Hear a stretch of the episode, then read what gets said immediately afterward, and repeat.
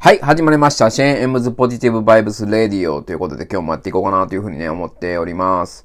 えっ、ー、と、今日はですね、えー、仕事を楽しむっていうお話をしようかなと思ってまして、えっ、ー、とですね、まあ、あの、仕事のっていうブログですね。仕事を楽しむ研究日誌っていう副題だったと思うんですけど、あの、大橋江藤さんのブログをずっと読んでる、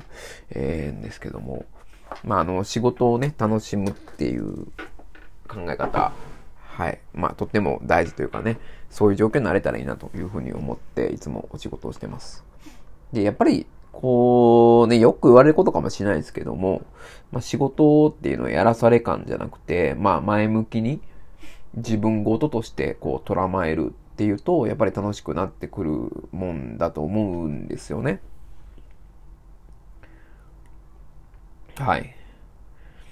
自分に関係しているよと、このことは自分に関係しているよと思うことこそが、えー、まあ、仕事を楽しむ要素かなと思ってて、あとはまあそう日々ね、こう成長していってるなと、少しずつなんか昨日できなかったことは今日できるっていうのが根本的なこう仕事の楽しみかなというふうに思ってます。まああのゲーミフィケーションとか取り入れて、まあゲーム性取り入れてね、あのー、何時までにこれを終わらせようとか、えー、これを10個やっつけようとかね、そういう、えー、ゲームを取り入れてやっていくのも面白いですし、あの、一つの印象のっては、あの、堀江貴文さん、堀江門が、あの、えー、収監されて、逮捕されて、えー、刑務所にいた時に、あの、衛生係って彼はやっていて、あの、衛生係っていうのは、あの、要は、高齢受刑者の、まあ、あの、まあ、介護することで、で、まあそういうお仕事も、なんか自分の中でこう目標を設定してやっていけばすごく楽しくなるんだと。彼は言っていて、あの、まあ、会社の経営者だった、まあ、時代の長寿と呼ばれた人でも、まあそういう介護のね、あのー、要は、ね、あの、下のお世話とかね、も含めて、まあそういうことを、まあ全然違う職種だと思うんですけども、まあそういうこともね、あの、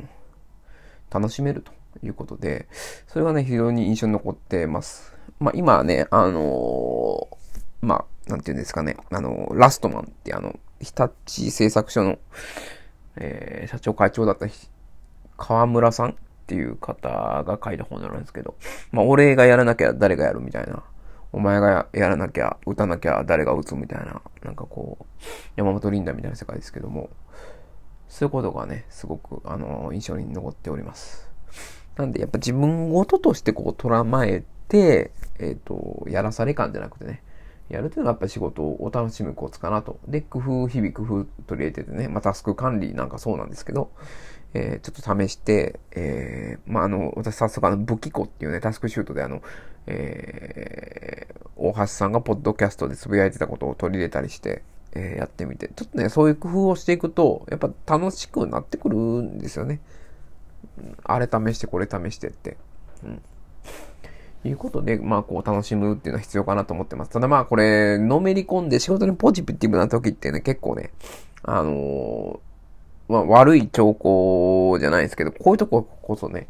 気をつけないといけないと思ってて、あのー、まあ、いずれね、悪い波が来るかもしれないし、あんまりこう、のめりすぎても良くないってことで、こう自分をね、客観的に見て、あのー、できるだけこう平準化じゃないですけど、こう気持ちのバイオリズムをね、